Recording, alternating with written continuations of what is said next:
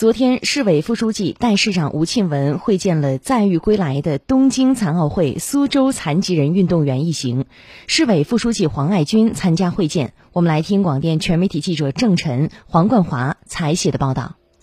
在本届东京残奥会上，曹宁宁、周颖、古晓丹等苏州健儿不畏强手，顽强拼搏，荣获三金一银一铜共五枚奖牌。残奥会后，他们又连续作战，圆满完成了全国第十一届残运会的参赛任务，取得优异成绩。吴庆文代表市委市政府对苏州残奥健儿表示热烈祝贺和崇高敬意，向全市残疾人体育工作者和所有关心支持残疾人事业的各界人士表示衷心感谢。他说，在运动赛场上，残奥健儿坚韧不拔、顽强拼搏，展现了生命的尊严和价值，是大家学习的榜样和楷模。要大力弘扬残奥健儿的拼搏精神，帮助更多残疾人树立自立自强的信念，坚定奋斗方向。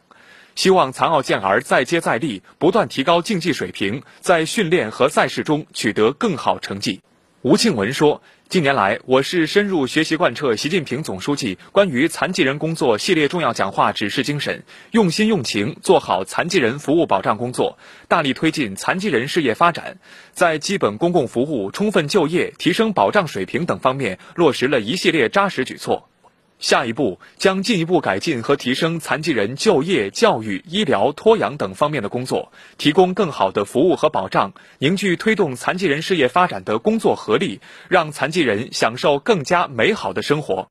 各位运动员介绍了东京残奥会赛前备战训练的情况，表示将牢记家乡人民的殷切期望，不忘初心，努力拼搏，以更加优异的成绩向祖国和家乡人民汇报。心中有一个信念，就是说我们要在。